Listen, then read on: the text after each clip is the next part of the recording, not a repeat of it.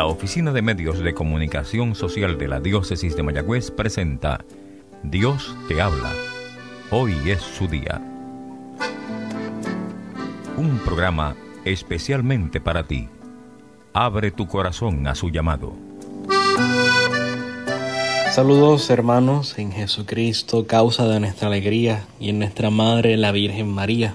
Hoy es domingo 4 de septiembre del 2022 y estamos celebrando en nuestra liturgia el domingo vigésimo tercero del tiempo ordinario. Ya estamos en el mes de septiembre, mes de la Biblia, mes de profundizar en la palabra de Dios, esa palabra que siempre es viva, porque viene de Dios y Dios es un Dios vivo, no es un Dios muerto y es un Dios que te quiere junto a Él y por eso nos ha revelado su palabra, nos ha revelado esa historia de la salvación hermosa que encontramos narrada en las Sagradas Escrituras. El fin de semana pasado le decía a, mi feligresía en las misas que las Sagradas Escrituras, porque recuerda que el tema del domingo pasado era la humildad, pues las Sagradas Escrituras es como esa gran historia de qué es lo que la humildad puede hacer en nuestra vida. Cuando tú y yo nos hacemos humildes, nos humillamos y nos abrimos al camino del Señor y nos disponemos a seguirle.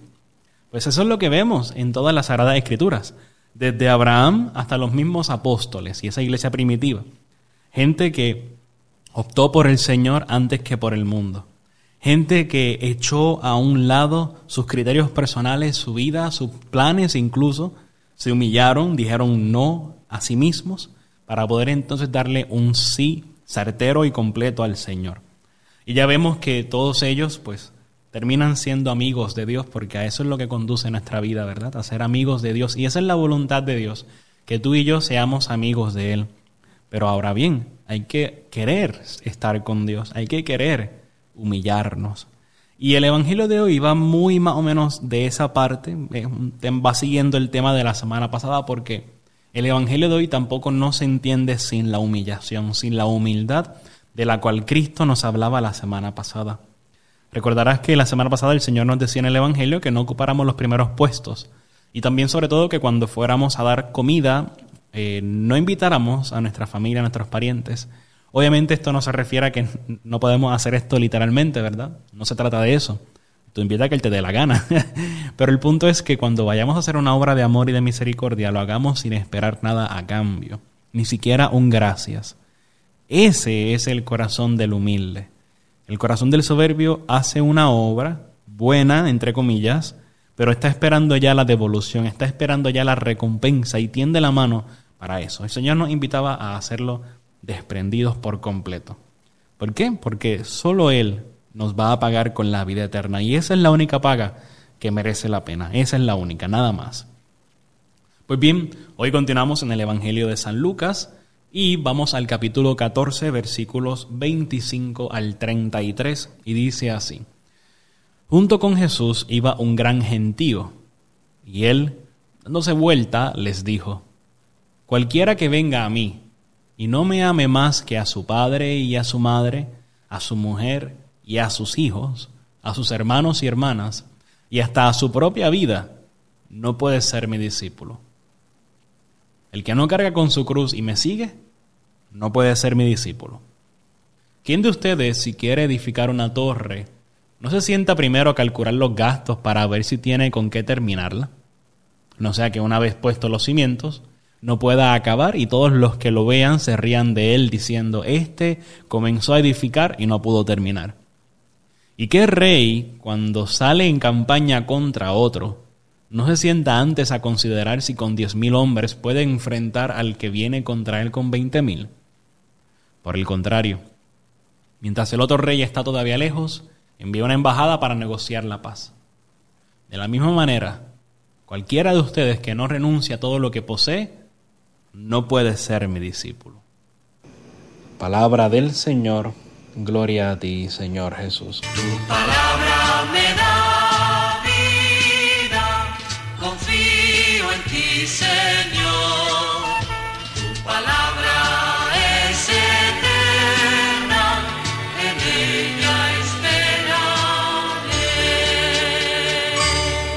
Fíjate qué evangelio tan interesante el que nos presenta la liturgia de hoy. Ya te decía que es más o menos una continuación de lo que escuchábamos la semana pasada. Y hoy se nos presenta que venía primero un gran gentío, una gran muchedumbre venía detrás del Señor. Y fíjate que Él le habla a esa muchedumbre, a ese gran gentío, a todas las personas, no solamente a los doce, sino a todos los que vienen siguiéndolo. Y les da la condición para poder seguirlo de verdad. tú puedes seguir al Señor y esta gente puede seguirlo, pero muchos de ellos ¿para qué lo seguían?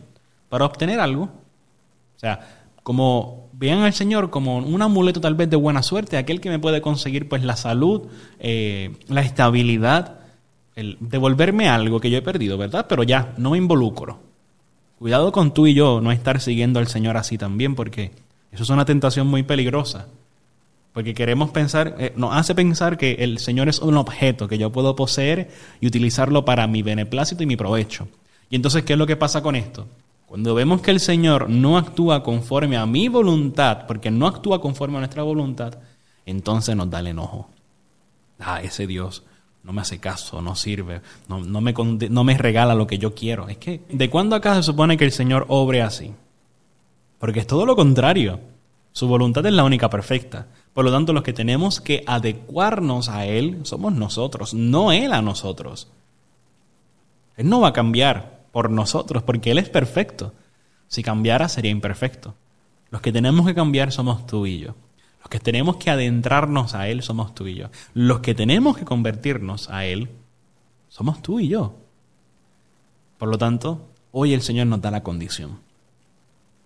Y el Señor nos pide que lo amemos. Después de todo, ese es primer mandamiento. Amarás al Señor tu Dios con todo tu corazón, con toda tu alma, con todas tus fuerzas, y a tu prójimo como a ti mismo. Y hoy el Señor solapadamente nos hace ver cómo tenemos que vivir esto. Cualquiera que venga a mí y no me ame más que a su padre y a su madre, a su mujer y a sus hijos, a sus hermanos y hermanas, y hasta su propia vida, no puede ser mi discípulo. Radical. Una sentencia radical. Tienes que amar a Dios primero. Eso es lo que nos dice el Evangelio de hoy. Para poder de verdad vivir conforme a la gracia que el Señor nos regala y que esa gracia encuentre un corazón disponible y abierto en ti y en mí, tenemos que amar al Señor primero, sobre todas las cosas. Tenemos que amarlo con todo el corazón. Tenemos que amarlo con todas las fuerzas. Tenemos que amarlo con todo el ser. Y en ese amor, nada ni nadie se puede interponer. Escúchalo bien. En ese amor que tú y yo estamos llamados a darle a Dios, nada ni nadie se puede interponer. Porque es que Él tiene que estar primero en nuestra vida. Porque si lo sacamos a Él y colocamos una persona, esa persona se convierte en nuestro ídolo. Y como ídolo nos esclaviza. Como ídolo nos impide progresar en la vida como ídolo nos impide gozar de la felicidad propia que el Señor nos regala. Por lo tanto, es claro lo que dice el Señor. Ni los padres, ni los esposos, ni siquiera los hijos pueden estar por encima del Señor. Porque es que si los colocamos también por encima, además de que se pueden convertir en nuestros ídolos, no los vamos a amar como debemos. No, no los vamos a amar como debemos.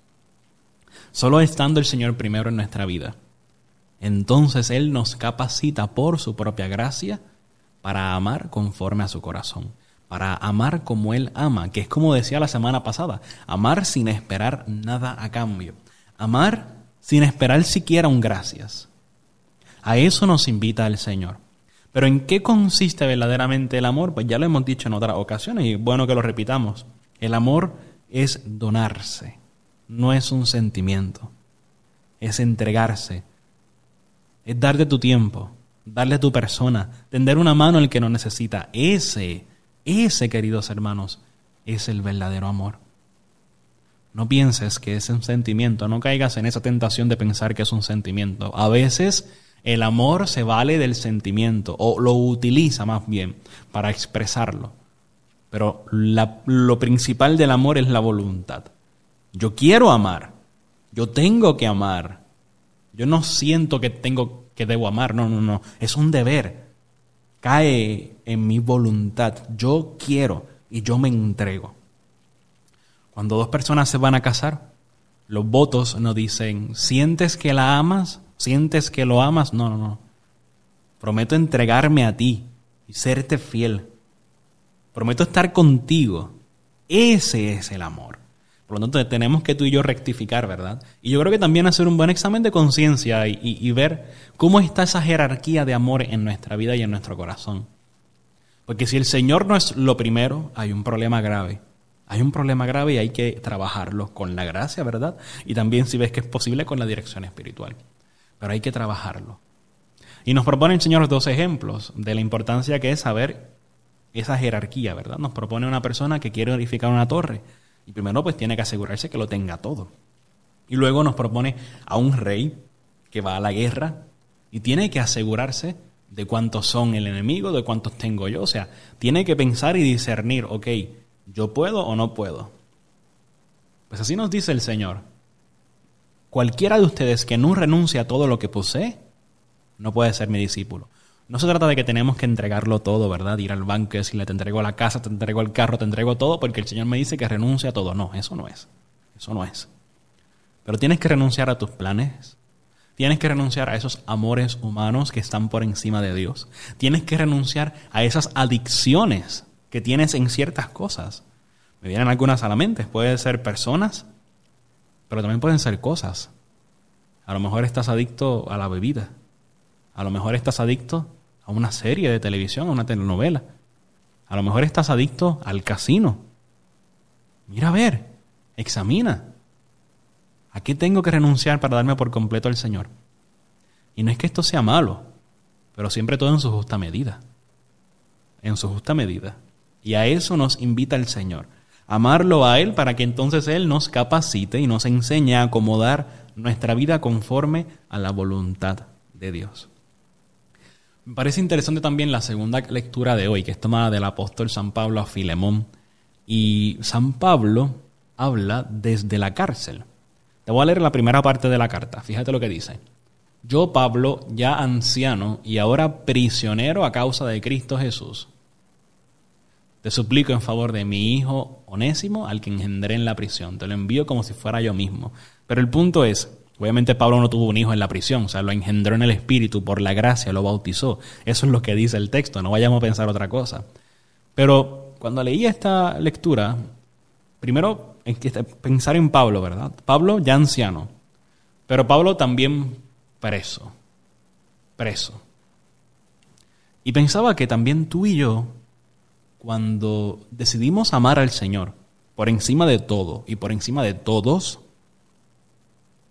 nos hacemos presos. El Señor nos encarcela, pero en un buen sentido, en un buen sentido. Él nos esclaviza en un buen sentido, para entonces capacitarnos y mandarnos a evangelizar. El Señor nos encarcela para que el mundo no nos afecte, para que descubramos que estamos en el mundo, pero no somos del mundo. Pero qué buena cárcel que encontramos en el corazón del Señor. Y no quisiéramos nunca salir de ahí porque ahí la vida adquiere sentido, adquiere plenitud en el corazón del Señor. Pues ten las agallas de renunciar a tu libertad y encarcelarte en el corazón del Señor. Porque sólo así el Señor nos va entonces a preparar para que entonces obremos conforme a la libertad propia de los hijos de Dios. Decía San Agustín, ama y haz lo que quieras. Pues ama como el Señor quiere que ames y harás lo que quieras y nunca obrarás mal. Porque desde el amor de Dios no proceden males, sino que todo es bien. Pues tenla agallas de encarcelar tu voluntad, encarcelar tus planes, encarcelar tu vida entera en el corazón del Señor, para que entonces podamos comenzar desde ese corazón a vivir nuestra vida conforme a la voluntad, conforme al criterio, conforme al plan de Dios.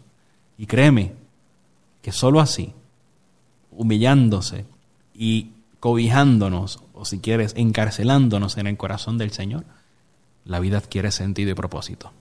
Dios te habla, hoy es su día. Te habló el Padre Christopher González. La Oficina de Medios de Comunicación Social de la Diócesis de Mayagüez presentó Dios te habla. Hoy es su día. Comentarios o sugerencias pueden ser enviadas a mecomayagüez.gmail.com o al apartado 2272 en Mayagüez, Puerto Rico 00681.